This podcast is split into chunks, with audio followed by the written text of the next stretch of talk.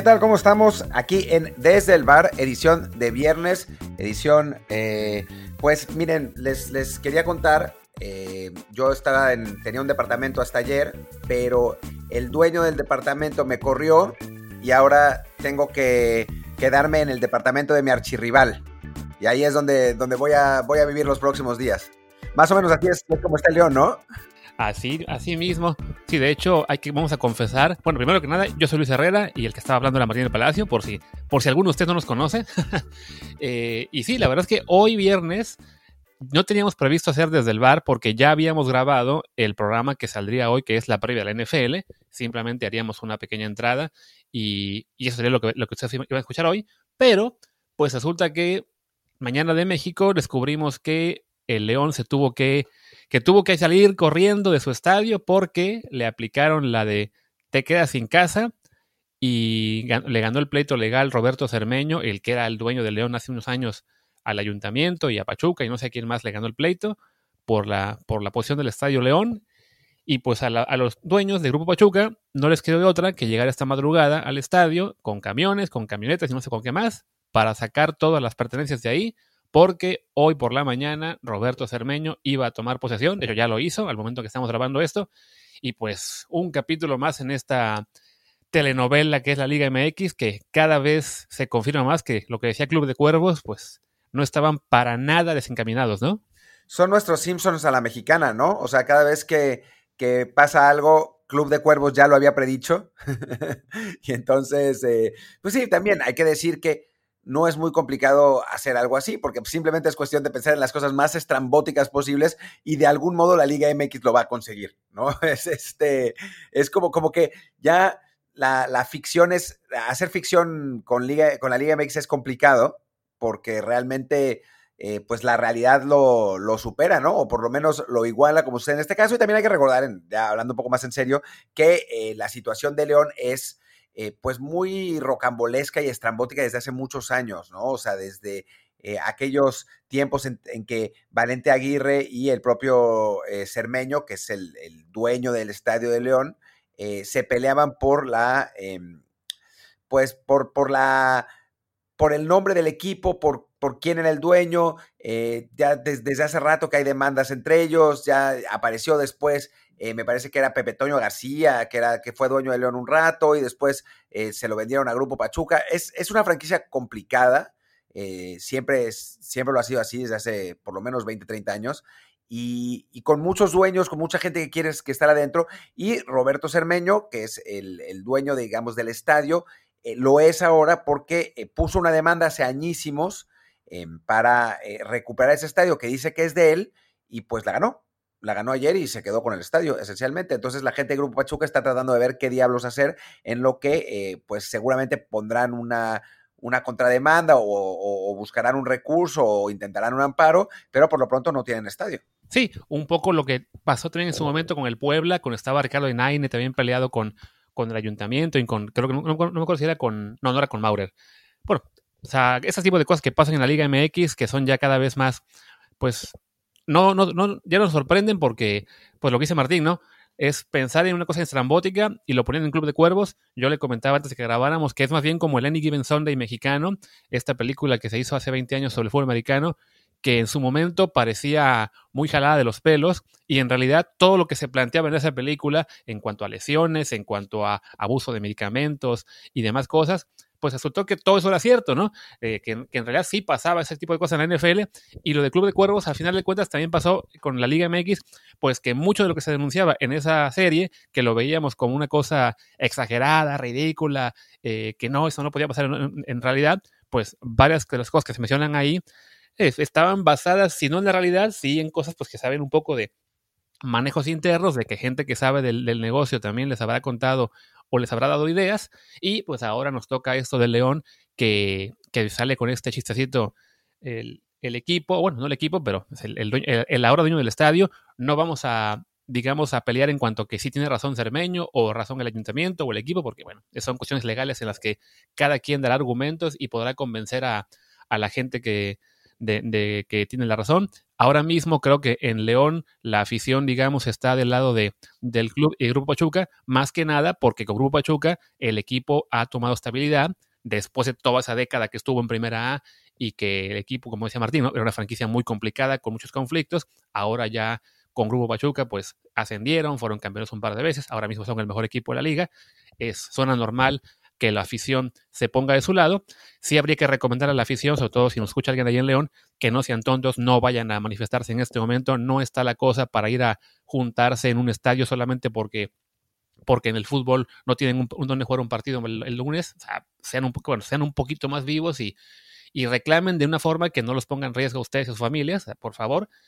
¿Y, de qué va a pasar ahora? Pues entrada, la, buena noticia para Pachuca es que esa semana no hay jornada, entonces tienen tiempo para encontrar un plan. Veía yo que el plan original es irse a jugar a Irapuato al Sergio Len Chávez, pero resulta que ese estadio no está certificado por la, por la liga. Entonces está ahí una complicación, a lo cual señala que según reglamento, que ya sabemos cómo son los reglamentos en México, si el equipo tuviera que moverse de, de su zona donde está, supuestamente solo puede moverse a 50 kilómetros, pues lo cual complica un poquito la situación de dónde jugar, ¿no? Sí, está, está difícil porque si no es Irapuato, ¿dónde? ¿Celaya? ¿Llegar, ¿Llegarán los 50 kilómetros de, de León a Celaya? No, no, está más lejos. Sí, no, me suena que no. Eh, igual me suena muy raro porque yo juraría que ya ha habido casos en los que equipos, sobre todo de la capital, se van a jugar al, a Querétaro. Entonces sí, me, resulta extraño esta situación. Igual, no sé si en su momento el Veracruz se fue a jugar un partido a Puebla o algo parecido. O sea, creo que le van a encontrar el modo. Alguna solución temporal habrá para que León juegue, pues lo más seguro, sobre todo durante la pandemia, que juegue en Pachuca, que es lo que les saldrá más barato a, al Grupo Pachuca que estar consiguiendo estadios en, en otra zona de la que no son parte de su propiedad. Y creo que, no sé tú qué me sabes, Martín, que de aquí al menos a que puedan construir el estadio nuevo que anunciaron hace un año, van a acabar siendo socios Pachuca y Roberto Cermeño. Tendrán que ponerse de acuerdo para que le paguen una lana y el León pueda seguir jugando en el estadio, ¿no? Sí, sí, sí, obviamente va a haber, va a haber arreglo. Ahí no, no me queda la menor duda. Eh, ahora estaba viendo las distancias. Entre Irapuato y León hay 60 kilómetros, así que tampoco se podría. Eh, y entre León y Celaya hay, si no me equivoco, 127 kilómetros. Entonces, eh, pues tampoco se podría, pero nada, van obviamente van a encontrar. Además, siendo Grupo Pachuca, que es una de las eh, entidades más poderosas del fútbol mexicano, eh, obviamente de algún modo se van a arreglar. No, no creo que, no creo que vaya a haber demasiado problema, pero sí está, pues digamos, curiosa y divertida la situación, porque pues es increíble que a un equipo le quiten el estadio a medio campeonato. O sea, no sé si ha pasado en alguna parte del mundo, quizás sí, pero, pero pues no, que, no que nos hayamos enterado, y no un equipo de primera división que además, para acabarle de fregar, es el líder de la liga. Eso es lo más insólito. Sí, no, eso es insólito. no, estamos hablando aquí de un equipo como el Veracruz, de Fidel Curi, que tuvo 20 mil problemas mientras era además sotanero. Aquí hablamos del líder de la liga, el equipo que hemos elogiado como que es el que, el que mejor está jugando, además con, como dice Martín, un grupo propietario que es de los más poderosos del campeonato.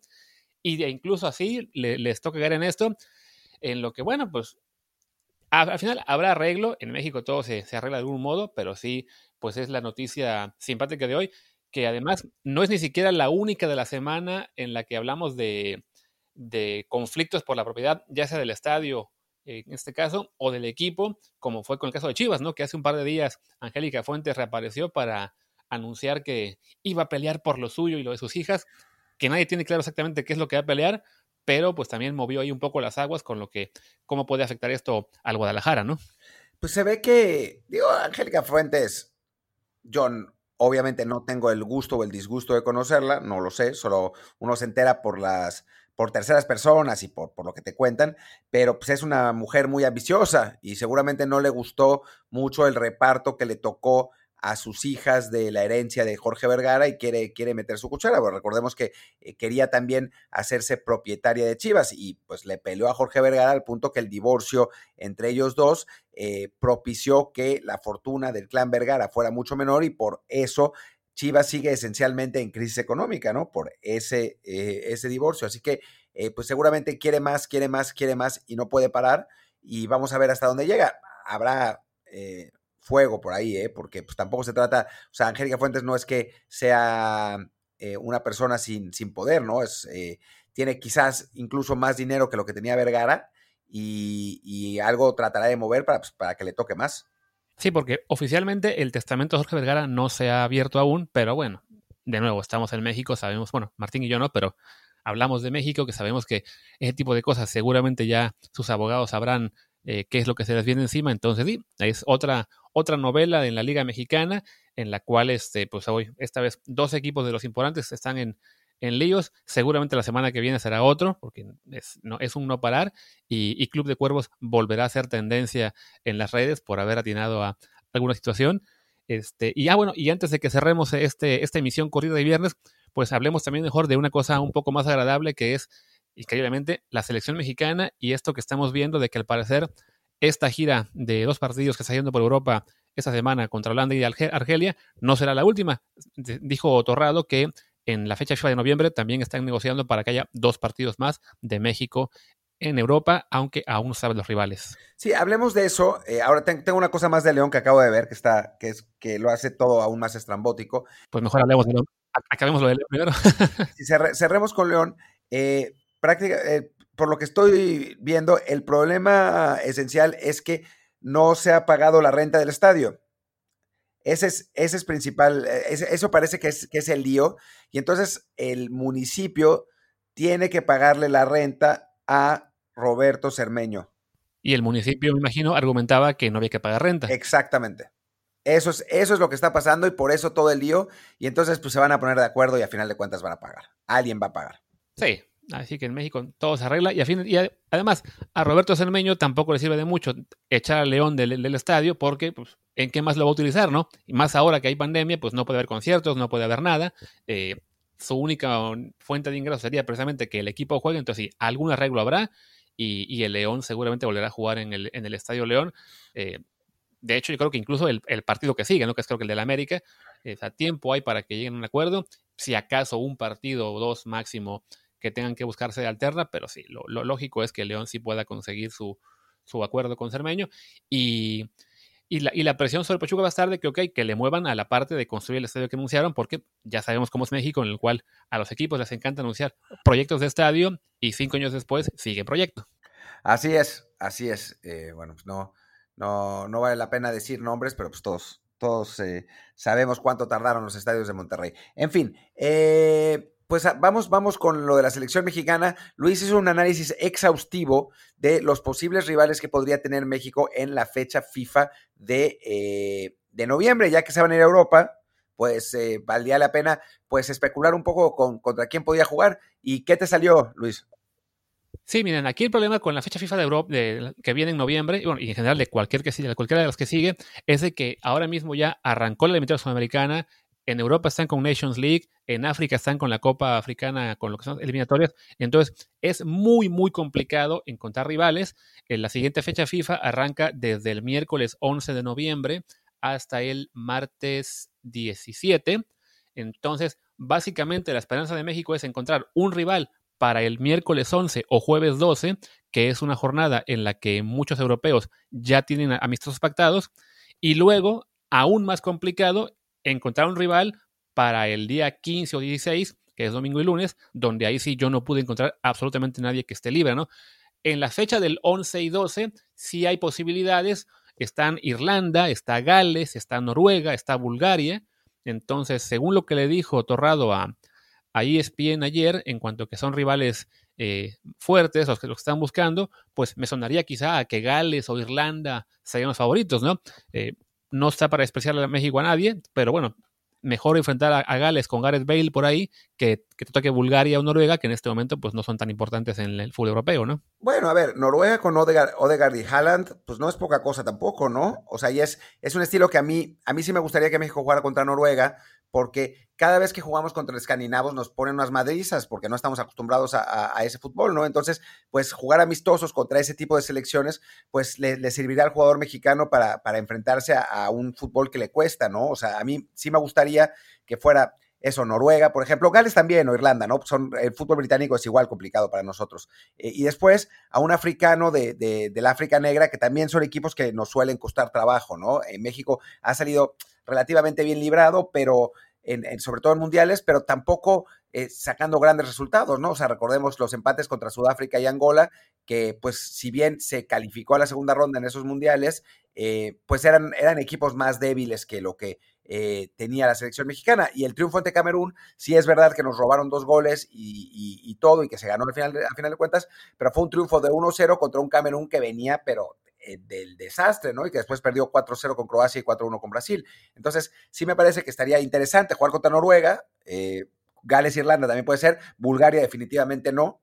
Y, después en, el otro partido, pues no sé si queda algún equipo de, del África Negra contra el que se pueda jugar, pero estaría bueno también. Sí, yo no pude encontrar a ninguno porque de hecho en, África, como tienen la eliminatoria de su, de su, Copa de su Copa Continental, la Copa Africana, eh, pues están divididos en 12 grupos de 4, eh, entonces son, son 48 equipos y entre el domingo, que es 14, y el...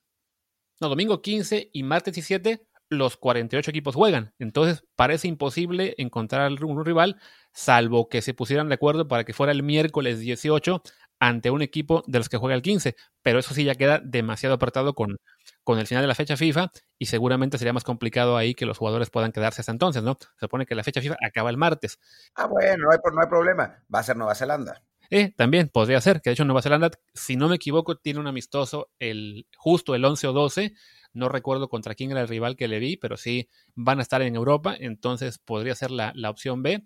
Y de los equipos europeos que mencionamos, pues sí, Noruega podría ser, eh, como dice Martín, por el tema de, de Haaland y de, y de Odegaard, aunque sí, en la última eliminatoria para la Euro, pues no, no fueron muy competitivos. Bueno, simplemente se quedaron fuera, quedaron terceros en grupo con España y, y Suecia, solamente quedaron arriba de Rumania, Islas Faroe y Malta, entonces sí, eh, más allá de que tengan dos jugadores de, gran calibre, el resto del equipo sigue siendo bastante malito. Gales para mí es el más interesante porque es que es el equipo que calificó la Eurocopa y bueno, además tiene Gareth Bale, entonces sería ahí un atractivo. Pero Bulgaria le fue... no calificó la Eurocopa. Perdón, a. No, sí, a la Eurocopa, claro. Sí, sí a, la Eurocopa, a la Eurocopa. Ah, sí calificó, claro. Sí, sí, sí.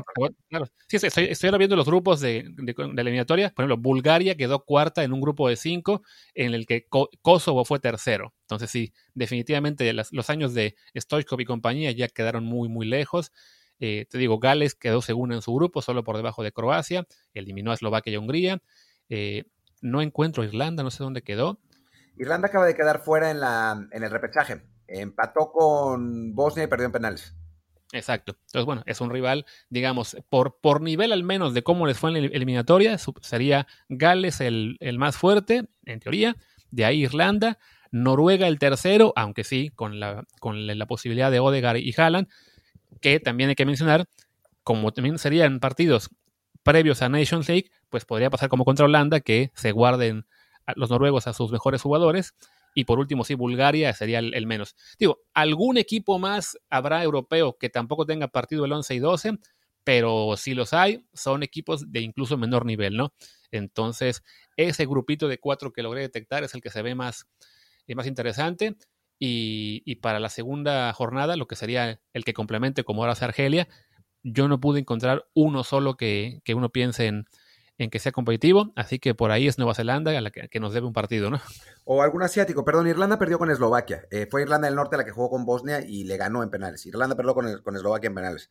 Eh, sí, pues podría ser un asiático también, ¿no? O sea, el típico partido contra Corea, que pues, siempre nunca está de más, eh, pues enfrentar quizás a Japón o Irán o Arabia Saudita, pues alguno de los equipos más razonables de, de, Asia, tampoco estaría tan mal, ¿no? O sea, son, son rivales distintos que no, contra los que no jugamos tan seguido y creo que pues que estaría bien. Japón tiene una buena, una buena generación, eh, Australia se está recuperando, no estaría mal jugar contra, contra los australianos, por ejemplo, un equipo que pues, sería superior a Nueva Zelanda en, en todos sentidos, aunque con un, con un estilo eh, parecido, jugar contra Qatar, aunque quizás lo enfrentemos en Copa Oro, jugar contra Arabia Saudita, o sea, si fuera Asia también podría, podría estar interesante, ¿no? No, no, no sería descartarse, aunque creo que Luis ya debe estar buscando en Google desesperadamente y se va a encontrar con que hay partidos de Copa Asiática y que tampoco Exactamente. sí, o sea, tío, o sea, está todo el mundo está en eliminatoria o en Nations League en esa jornada. Entonces, los africanos tienen un poco más de sentido porque están pegados a Europa. En el caso de Asia, por ejemplo, me fui a buscar Japón de inmediato. Ellos tienen partidos contra Tayikistán y la República del Kirguistán. Entonces, sí, un viaje a Europa lo, descartaría. y es prácticamente lo mismo para cualquier otro equipo de asiático. O sea, tienen partidos entre el 12 y el 17. Entonces sí, eso descartaría en gran medida eh, que se juegue, ¿cómo se dice? Que se juegue con ellos, aunque por lo que puedo ver, muchos están considerando, o sea, además de que, estaría, de que está lejos, pues por todo el tema de la pandemia, no estoy muy seguro de si en este momento las selecciones asiáticas eh, tienen considerado viajar a Europa. Entonces sí, creo que el segundo partido, si, si se da, lo más seguro es que sea contra un europeo o africano de muy bajo nivel, o voy a confirmar de una vez cómo les va a New Zealand, porque sí, es el equipo que, que me suena que es el más probable.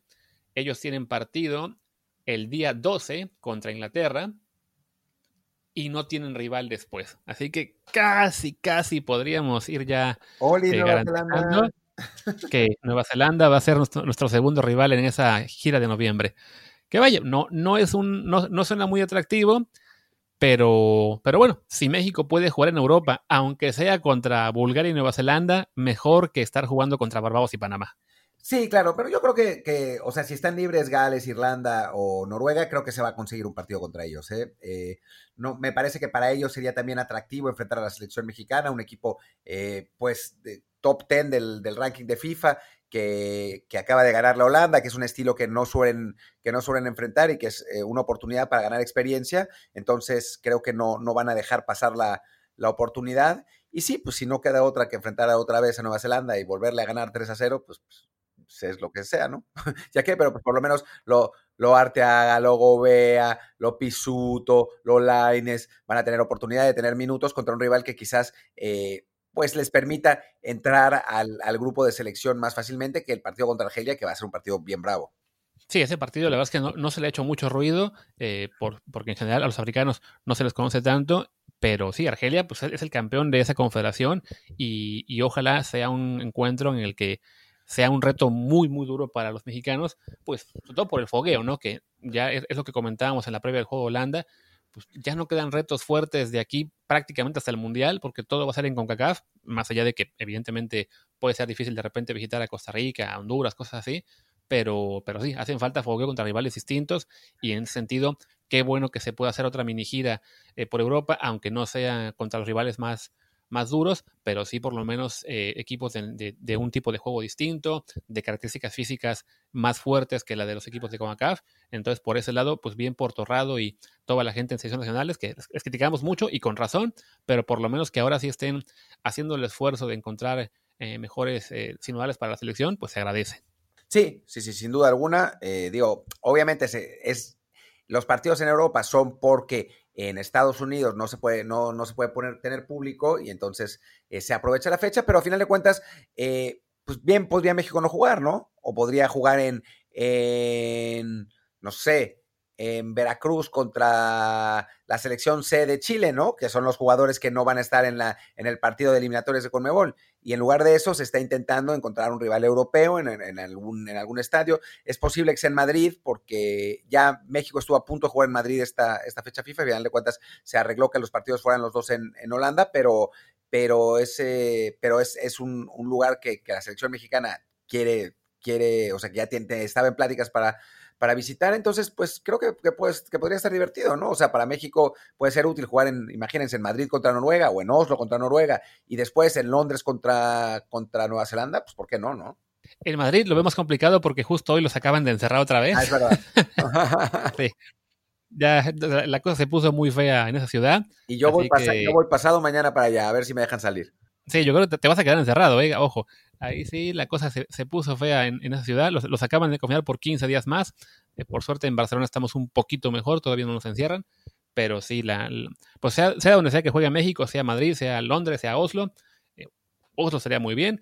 O si no, este, en Gales incluso, pues que juegue de visita, que juegue eh, contra un rival que le complique, que, que le sirva de experiencia a los jugadores mexicanos. También que le sirva de vitrina a Montes, a Gallardo, a Romo, los que hemos comentado que queremos que, más europeos vean y que por ahí alguno se pueda escapar de la Liga MX, porque nos urge. Y pues bueno, creo que ya con esto suficiente por esta edición que era no planeada de, viernes. Íbamos iba a comentar algo de Checo Pérez, pero su, hoy no, no, hubo prácticas en Gran Premio en Alemania porque estaba el clima muy, muy malo. Entonces, pues solo eso, que corren el domingo y ojalá le vaya bien. Y, pues ya, la previa de NFL la publicaremos ya sea más tarde este mismo viernes o mañana sábado muy temprano. Y creo, Martín, que con eso ya podemos dar el fin de semana por terminado en Desde el Bar, ¿no? Así es, así es. Eh, pues hablaremos ya el lunes del eh, México-Argelia, de algunas cosas más. Eh, ahora sí, no mucho de Liga MX, pero bueno, igual Luis Fernández nos tiene algo preparado. Vamos a, vamos a ver qué, qué, sale, pero seguramente habrá, habrá temas de los que hablar. Quizá los Lakers sean campeones de la NBA hoy o el domingo, así que si el público lo pide a grandes cantidades en Twitter, quizá hablemos de eso la semana que viene. O sea, Pero solamente si el público lo pide. Si un tuitero lo pide. para, Aunque sea. Vamos a ver si alguno llegó hasta este momento de la grabación y dijo, sí, sí, yo quiero hablar de Lebron. veamos, veamos, veamos, a ver qué onda. Está bueno. Pues venga, damos el programa terminado por hoy. Yo soy Luis Herrera, mi Twitter es arroba luisrha. Y yo soy Martín del Palacio, mi Twitter es arroba martindelp eh, y el de el podcast es desde el bar pod, desde el bar POD. Gracias y nos vemos en la previa de NFL en un ratito. Chao.